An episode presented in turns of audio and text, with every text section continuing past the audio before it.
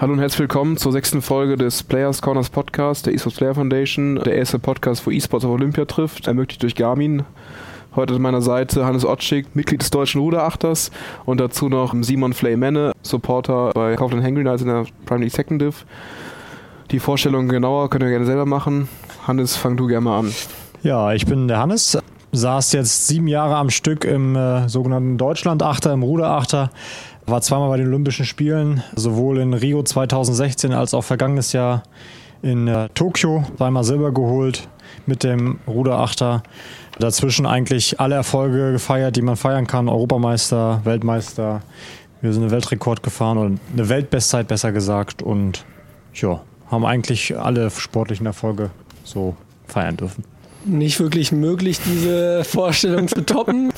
Aber ich heiße Simon, bin 20 Jahre alt und komme aus einem kleinen Örtchen in NRW. Und ja, habe meine Kindheit über sehr viel League of Legends gespielt, habe mich dann immer weiter hochgearbeitet und ja, habe jetzt den Weg zu den Hangry Nights Anfang dieses Jahres gefunden. Mein erstes Vollzeitprojekt. Habe im Gaminghaus in Berlin gelebt und ja, wir sind jetzt diesen Sommer dann aufgestiegen in der Relegation in die zweite Liga. Wir wollen heute mit euch sprechen über die Fähigkeiten, die man braucht, um am Ende Weltklasse zu werden als E-Sportler oder auch als Sportler. Fangen wir mit dir an, Simon. Wenn du dich selber vorstellen würdest oder dich selber auszeichnen würdest, welche Eigenschaften zeichnen dich eigentlich als E-Sportler aus? Also was macht dich, was du bist? Also ich bin generell sehr analytischer Mensch, sehr diszipliniert und ambitioniert. Ich denke, deshalb hat sich meine Kindheit dann auch so entwickelt, dass ich halt, seitdem ich bemerkt habe, dass League of Legends mich in dieser auch wettkampforientierten Form sehr erfüllt. Bin ich da halt sehr tief eingestiegen sozusagen und ja, finde da eben meine Passion. Und ich würde sagen, dass mich das auch sehr auszeichnet, dass ich sehr hungrig bin, mich zu verbessern. Und ja, hier die kleine Anekdote wegen den Hangry Nights. Ja. Jetzt hast du gerade gesagt, analytisches Denken ist in League of Legends natürlich nötig. Hast du da schon früher für Begabung gehabt in der Schule durch Mathematik, Naturwissenschaften, sonst was oder ist das eher durchs Gaming gekommen? Also in der Schule, im Abi war ich auch sehr naturwissenschaftlich orientiert, hatte auch sehr gute Noten in diesen Fächern, hatte Mathe-LK und ja, also ist schon auch in der Schule so gewesen oder generell auch in meinem Leben so. Aber das hilft mir natürlich dann enorm in League of Legends, weil das Spiel ist ja nicht nur kompetitiv, sondern man kann es ja auch einfach nur so aus Spaß spielen und dann eben in diese Schiene reinzugehen, wirklich die Gewinnchancen zu maximieren, bis aufs kleinste Detail. Ja, dabei hilft mir das enorm. Welche Rolle spielst du der Wettkampfgedanke in deinem täglichen Leben, abgesehen von League of Legends? Also gehst du in jede Sache rein, dass du gewinnen möchtest oder wie, wie zeichnet sich das bei dir aus? Also bei mir war es so, dass ich in der Schule immer, ich mochte es sehr zu spielen und dann auch versuchen zu gewinnen und äh, ich denke, das ist sehr normal als Jugendlicher. Also mir war das schon immer sehr wichtig, aber jetzt so im alltäglichen Leben, jetzt wo ich auch aus der Schule raus bin, findet der Wettkampf innerhalb des Spiels natürlich gegen die anderen Spieler statt und außerhalb des Spiels immer gegen mich selber natürlich, den eigenen Schweinehund besiegen, bezüglich Sport, Ernährung, Schlafrhythmus, diese ganzen Sachen, sich da ja, gegen sich selber eher zu kämpfen, weil ja, die Hauptcompetition findet heutzutage nur noch im Spiel statt. Hannes, kommen wir mal zu dir. Was zeichnet dich als Wettkampftypen aus am Ende des Tages, dein Charakter? Boah, ich glaube, ich würde sagen, dass vor allem ich natürlich sehr, sehr ehrgeizig auch bin und zum anderen diesen Ehrgeiz habe, an bestimmten Zielen mich festzubeißen und ja jeden Tag dafür zu kämpfen, ob Sonnenschein oder Regen zu trainieren, aufs Wasser zu gehen, ob bei 20 Grad oder bei 2 Grad Außentemperatur. Und auch in Momenten, wo der Körper eigentlich schon das vierte oder fünfte Mal sagt, nein, jetzt ist mir gut, ja, zwinge ich mich zu trainieren aber auf der anderen Seite, was mich, glaube ich, auch auszeichnet, ist, dass ich ein total teamfähiger Athlet bin. Also bei uns ist natürlich im Ruder Achter. Zum einen sind wir ja ein Team von fast 20 Leuten, mit dem wir uns dann in den Konkurrenzkampf begeben, um in dieses Boot zu kommen, aber auch dann im Boot selber, um gemeinsam Ziele zu verfolgen. Und da ist es ganz, ganz wichtig, dass man auf der einen Seite seine eigenen Ziele verfolgt, aber auch gemeinsame Ziele hat und da zielstrebig darauf hinarbeitet und sich da gegenseitig zu unterstützen, zu pushen, aber auch Rücksicht zu nehmen auf die Schwächen anderer.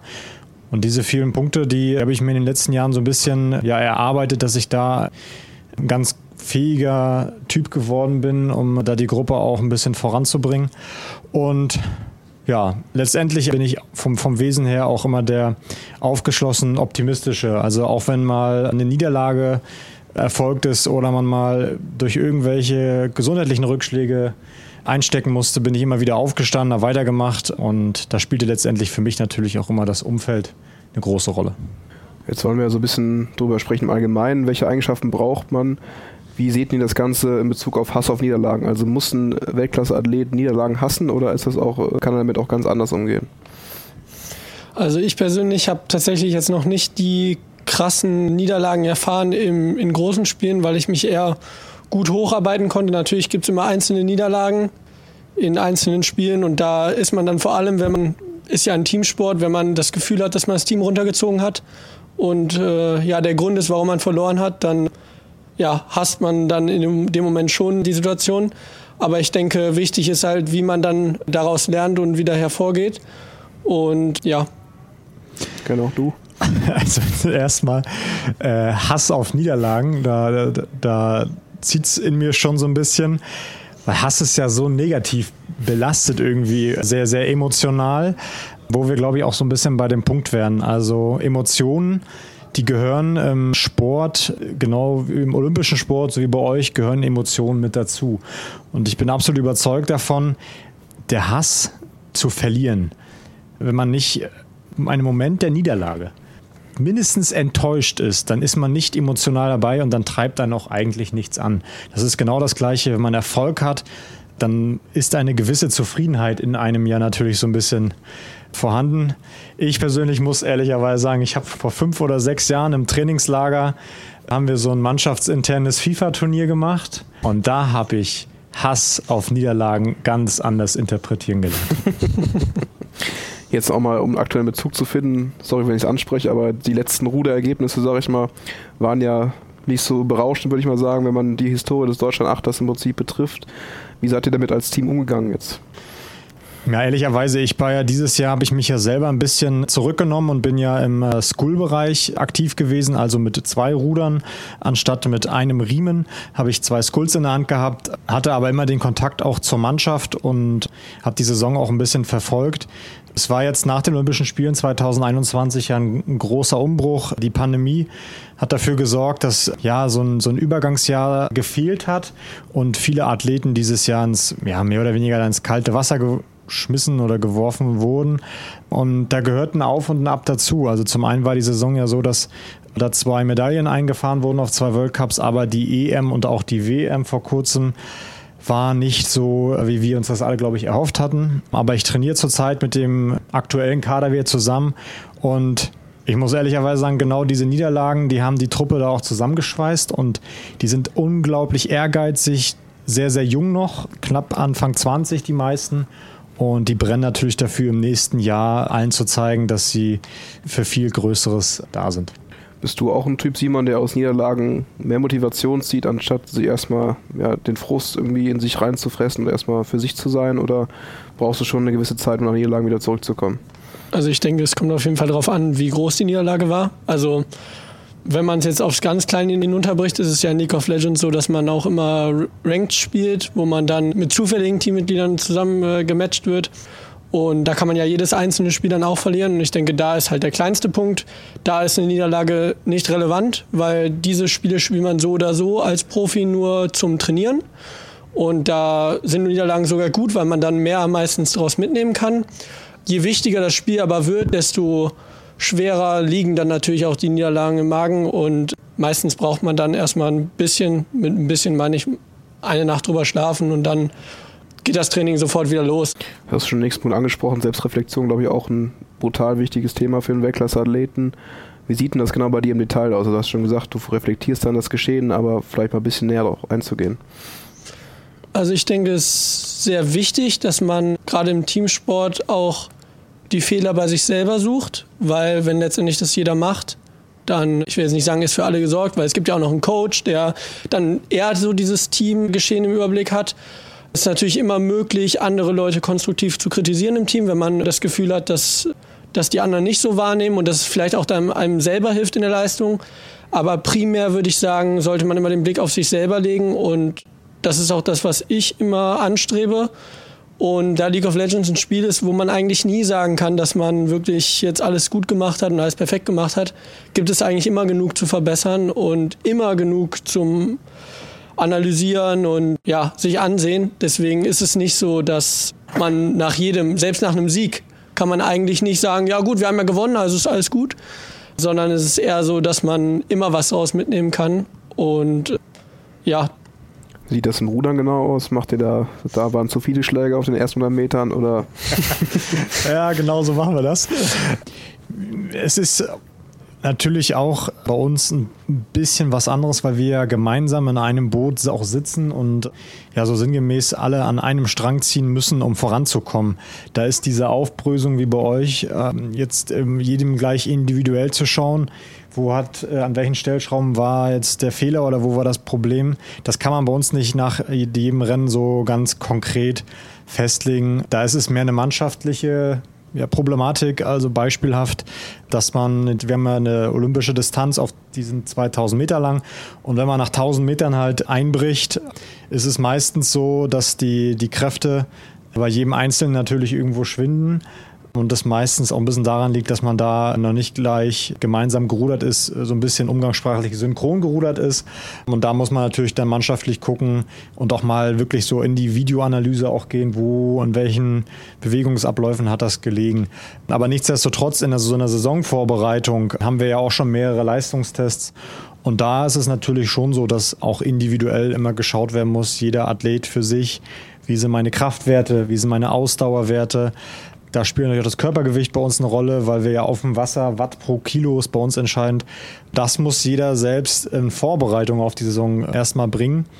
Und da ist auch jeder äh, gut beraten, sich wirklich da schon optimal in Position zu bringen, weil wenn man dann im Achter sitzt, hat man natürlich gegenüber den anderen sieben auch irgendwie so eine Verpflichtung, und da will man halt auch nicht negativ auffallen. Und deshalb ist, wenn wir einen Wettkampf haben in der Mannschaft, meistens auch dann ein Mannschaftsergebnis. Da geht niemand los und zeigt mit dem Finger auf den anderen und sagt, du bist heute echt mies gerudert.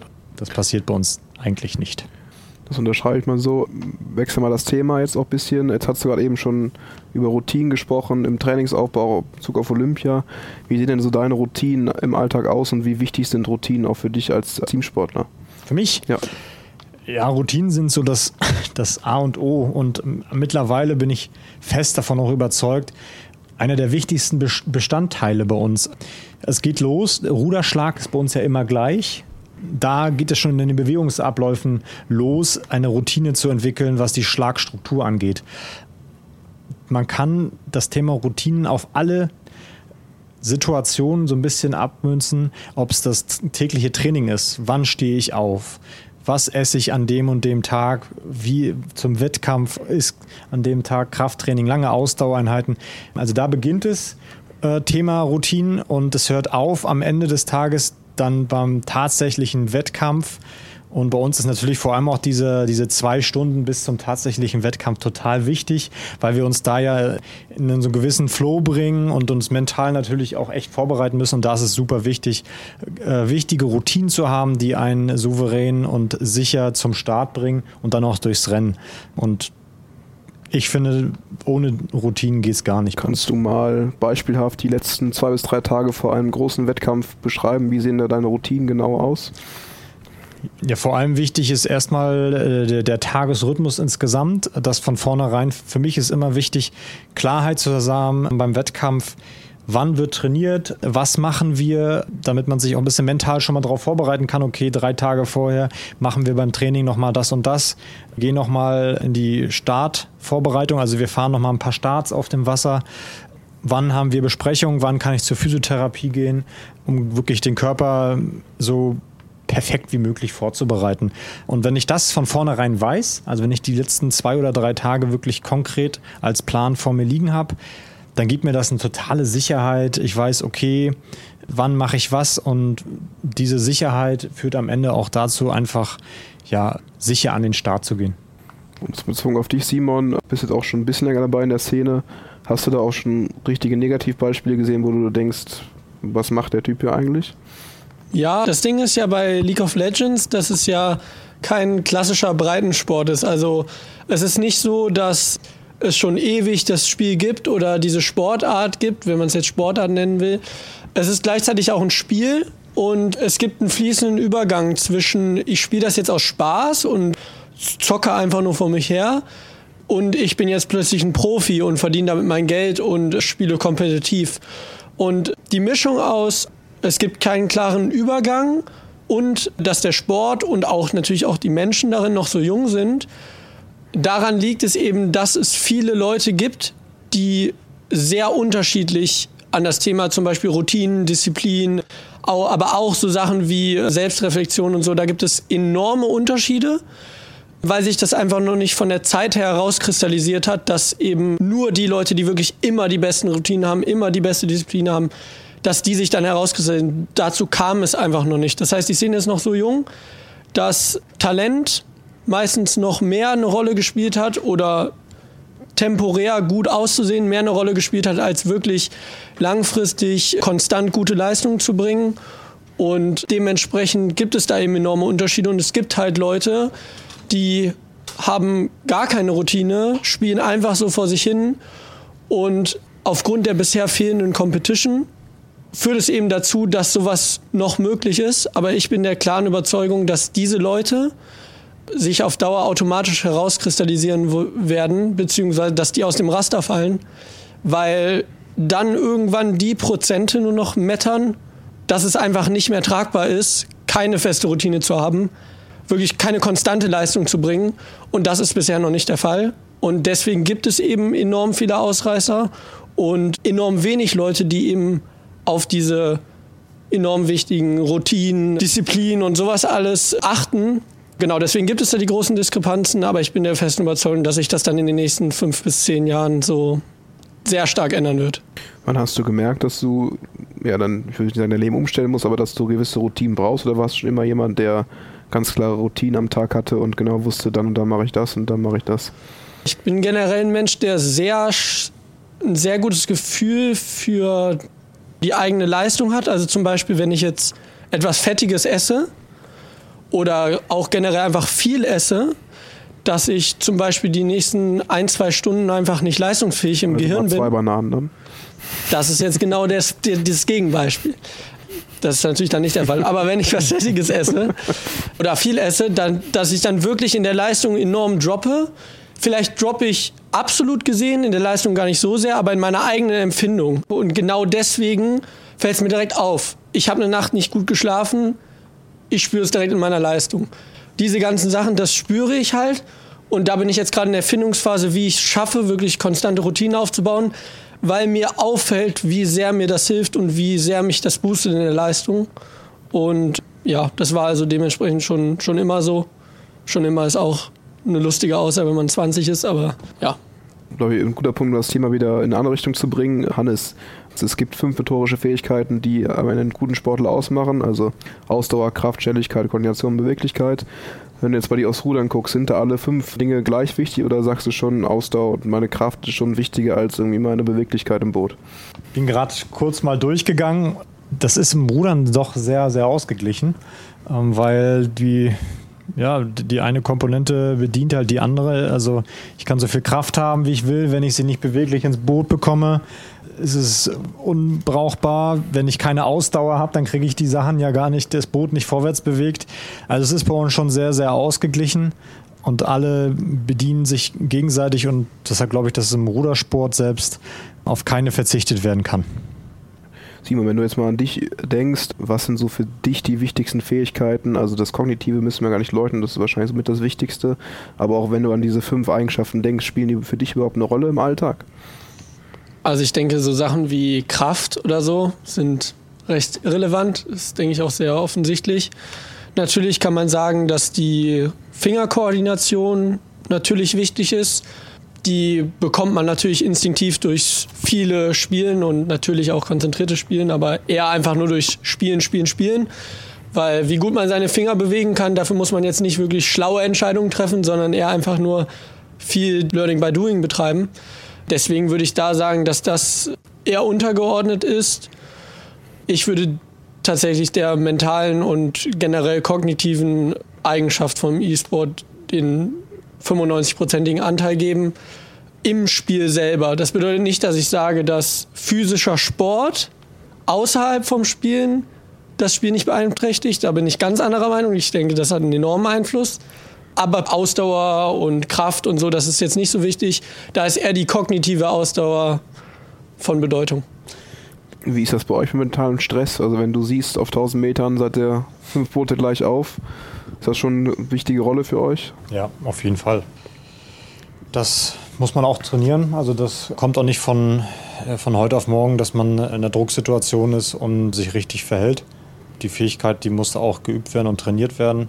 Aber ich glaube, dass im Rudersport, also bei uns 2000 Meter mit Puls 180 bis 210 oder so, da ist man so im Tunnel.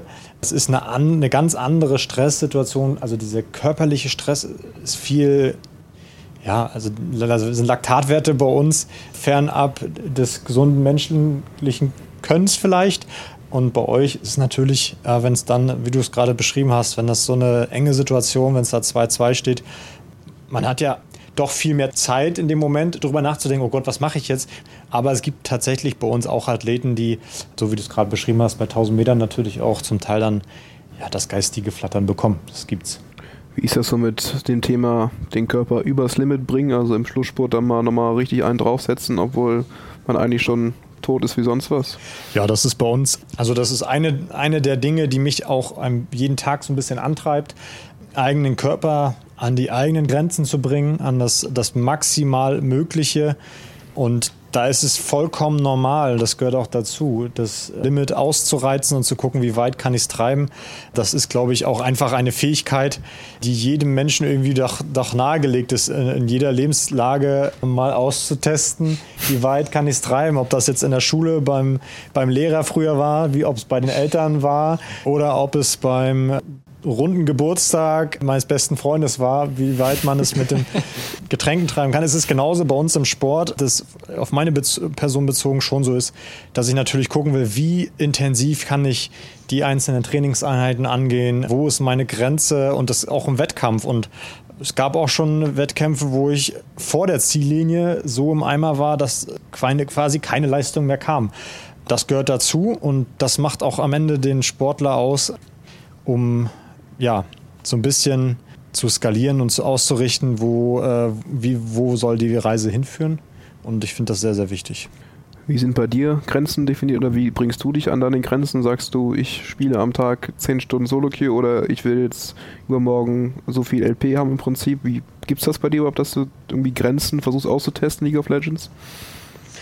Also ich denke, so klassisch wie im Sport, ähm, dass man an sein äh, Pulsmaximum geht, das gibt es ja in der Form nicht. Deswegen so direkt zu vergleichen ist das nicht. Du sagst gerade das mit den LP-Zahlen. Ich denke, das sollte sich jeder, der das Ganze professionell angeht, komplett aus dem Kopf schlagen.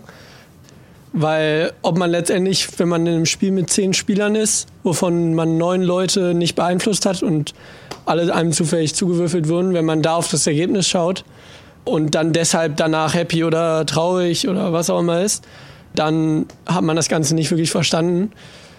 Ich denke, man kann sich schon ans Limit bringen, aber das passiert eher natürlich bei diesen Best of Five Series, wo du dann wirklich mit deinem Team in einem Official Match bist und jedes Spiel wirklich sehr lange ging, sehr anstrengend war du das Gefühl hast, dass du wirklich sehr am Ende deiner mentalen Kräfte bist, dann halt nochmal so alles aus sich rauszuholen. Natürlich, dann muss man sich auch nochmal ein bisschen motivieren, ein bisschen auflockern, vielleicht nach, nach dem vierten Spiel. Sowas. Aber ja, direkt würde ich jetzt sagen, gibt es sowas nicht. Willkommen zu Gami Software schon mal. Diesmal dabei Hannes und Simon. Simon kriegt gleich eine Minute lang Fragen gestellt, maximal zehn Fragen zum Thema Fitness und zum Thema Rudern. Hannes kriegt dasselbe zum Thema League of Legends und zum Thema Fitness gestellt. Mal gucken, wie ihr euch schlagt. Bisher haben meist die E-Sportler gewonnen, also du kannst kaum verlieren. Ah, kein Druck. Ja, super. Ich würde mal sagen, wir fangen diesmal mit dir, Hannes, an. Also, ich sag gleich 3, 2, 1 und dann kriegst du 10 Fragen gestellt. Wenn ich die Antwort nicht weiß, was mache ich dann? Dann sagst du Skip im Prinzip, also nächste. Ja, ja. Also, nachdenken, na, ja. nachdenken ist tödlich. Okay, 3, 2, 1, go. Für welches Team spielt Simon? Keine Ahnung. Welche Rolle bekleidet Simon? Welche Position? da gibt Angriffsposition weiter. Welche Muskeln braucht man beim Laufen? Die Beine. Hüft-, Arm-, Bauch- und Rückenmuskulatur und die Beine. Ähm, was hat weniger Kalorien? 100 Gramm Spargel oder 100 Gramm Champignons? Spargel. Champignons. Faker ist der erfolgreichste Spieler aller Zeiten in League of Legends. Richtig oder falsch? Falsch. Richtig. Was ist ein Scrim? Keine Ahnung. Training. Was hat mehr Eiweiß? 100 Gramm Erdnussbutter oder 100 Gramm Rindfleisch? Rindfleisch. Erdnussbutter. Krass. Ich esse nur noch Erdnussbutter. Wo braucht man mehr Kalorien? Ne, wo verbraucht man mehr Kalorien? 30 Minuten Basketball oder 30 Minuten Badminton? Basketball. Richtig. Was ist eine Sehne? Was eine Sehne ist? Ja. Eine Verbindung von Muskeln. Richtig, und Knochen, ja. Lass mal gelten. Das war's. Die zehn Fragen sind durch. Oder neun. Zwei richtig beantwortet. Mal gucken, ob Simon dagegenhalten kann. okay, drei, zwei, eins. In welchem, Boot, in welchem Boot rudert Hannes? In einem. Die, in Deutschland ist es Flaggschiff genannt, aber ja, geht das? Flaggschiff? Achter. Ach so, ja. Okay, wie oft ich wurde- dachte die Bootart, wie die heißt. Wie oft wurde Hannes Weltmeister? Ähm, dreimal. Richtig. Wofür braucht man mehr Kalorien? 30 Minuten Skifahren oder 30 Minuten Inliner-Skaten? Skifahren. Richtig. Was hat mehr Eiweiß? 100 Gramm Mandelmehl oder 100 Gramm Geflügelfleisch? 100 Gramm Geflügelfleisch. Mandelmehl. Wie lang ist ein Achterboot? 17, Äh, 17 Meter. Okay. Wie lang ist die olympische Ruderstrecke? Ähm, 2000 Meter. Richtig. Welche Rolle hat der Steuermann? Ähm, das Team koordinieren. Kommandos geben, ja, richtig. Was hat weniger, weniger Kalorien? 100 Gramm Wassermelone oder 100 Gramm Erdbeeren? 100 Gramm Wassermelone. Falsch, Erd nee, richtig, ja, Wassermelone. Ähm, ja, das Minute. Damit hat äh, Simon gewonnen. Waren die Fragen zu leicht? Ja, da war der viel zu. Ja. Was macht der Steuermann? Ja, der, wie heißt der denn Steuermann? Also, Ich muss sagen, ich war bei der ersten Frage total verwirrt, weil ich dachte, dass es wirklich um den Boottypen geht. Ja, ja. Also nicht um wie viele viel Leute. Äh, ja, ich war viel zu deep drin. Ich dachte mir so, ja, äh, keine Ahnung, wie heißt denn das Boot jetzt genau, die Form und was auch immer. Das, weißt du, so Achter war mir so bewusst, dass ich dachte, das ist niemals die Frage. Aber ja. Machen wir weiter, wir kommen so langsam auch zum Schluss.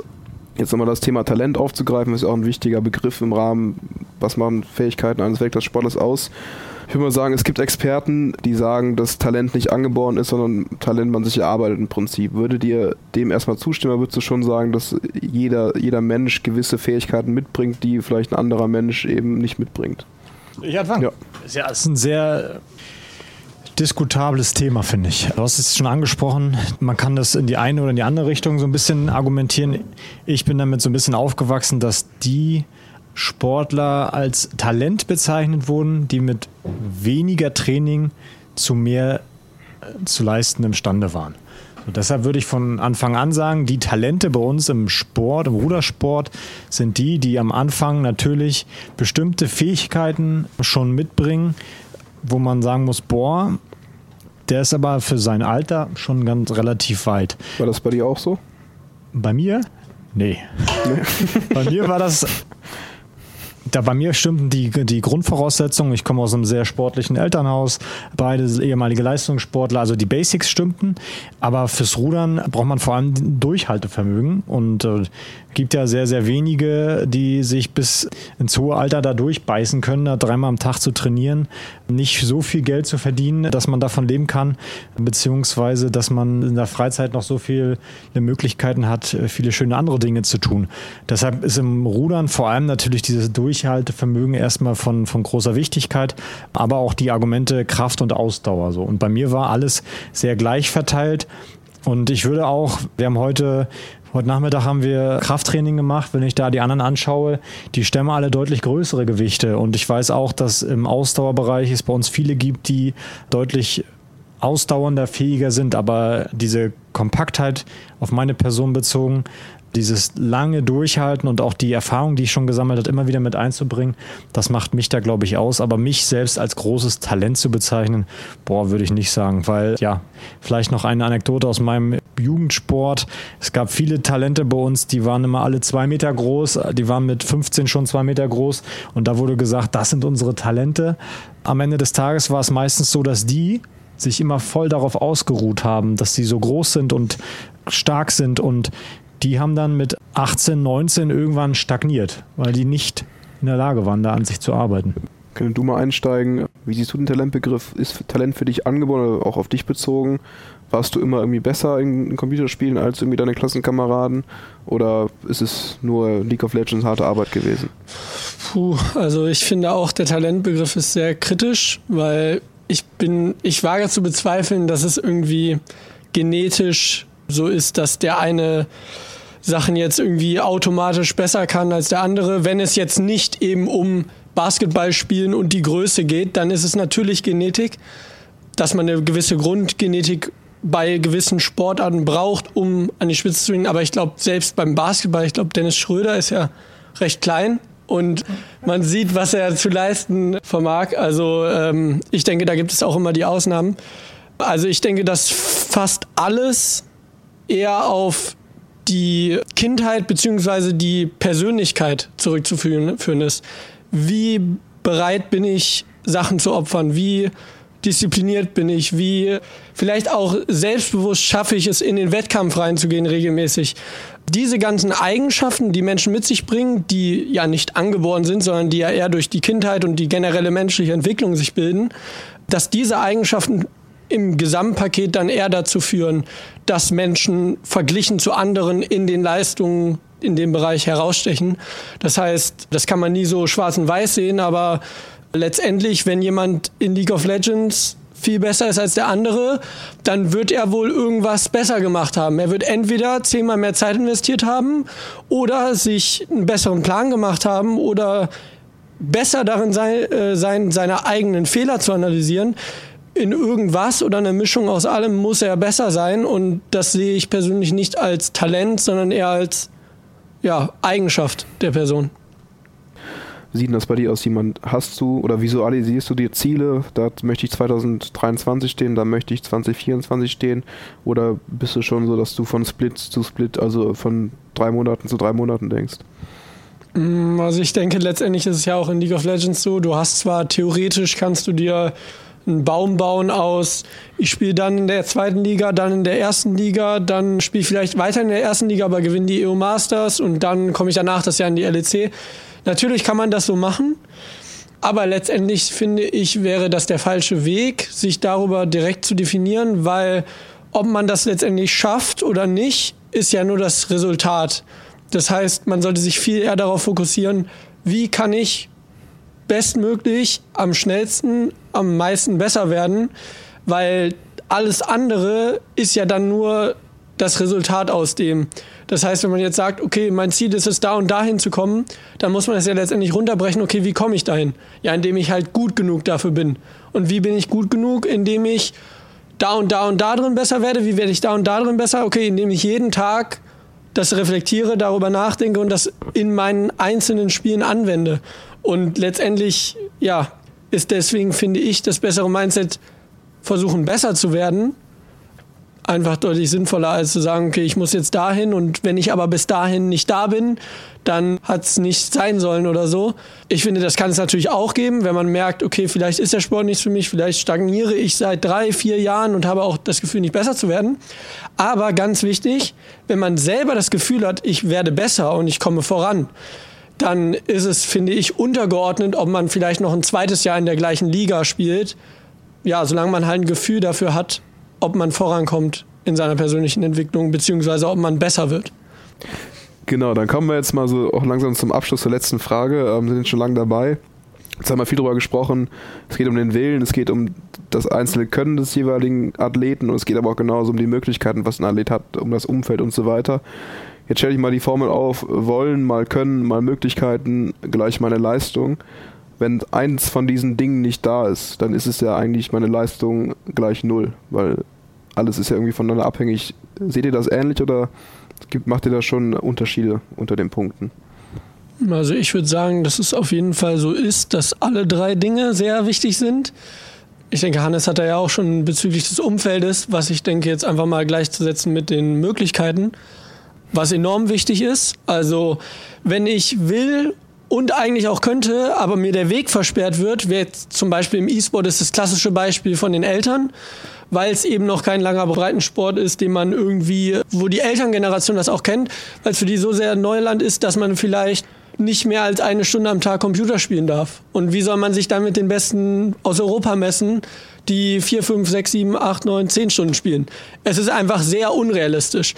Deshalb, also wenn die Möglichkeiten nicht da sind, oder ich meine, das können wir auch auf die größere Skalierung setzen. Wir leben ja auch in einem sehr privilegierten Land, wo wir von Kindheit an oder zumindest sehr viele von Kindheit an sehr viel mit auf den Weg bekommen. Und es gibt natürlich Länder, wo wo es nicht der Fall ist. Und wenn die Möglichkeiten nicht da sind, dann geht es sowieso nicht.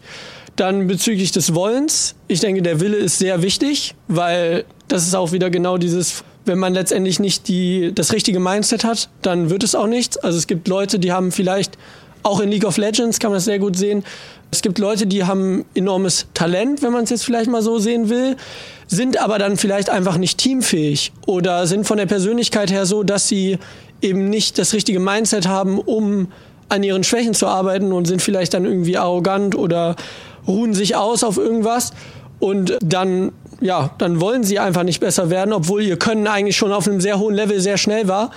Ja, und wenn man dann jetzt noch den letzten Punkt Können nimmt, wenn man will, finde ich, ist das Können kommt auf Dauer automatisch, weil wenn die Möglichkeiten da sind und man wirklich will und wirklich weiß, woran muss man arbeiten und ich denke, das ist beim Willen dabei, dass du gewillt bist, dich zu informieren und ja, selbst zu reflektieren, dann ist das, Können tatsächlich das Eheste, was von alleine kommt auf Dauer. Es ist zwar nicht dann direkt da, aber der Prozess, in die Phase zu kommen, zu sagen, okay, jetzt ist auch das Können da, kommt nur durch die anderen beiden Faktoren. Sehr gut. Das war Folge 6, Players Corner Podcast der eSports Player Foundation. Vielen Dank, dass ihr wieder eingeschaltet habt. Vielen Dank, dass ihr da wart. Hannes Otschik, Simon Flaymenne. Hat wieder Spaß gemacht und bis bald, würde ich mal sagen.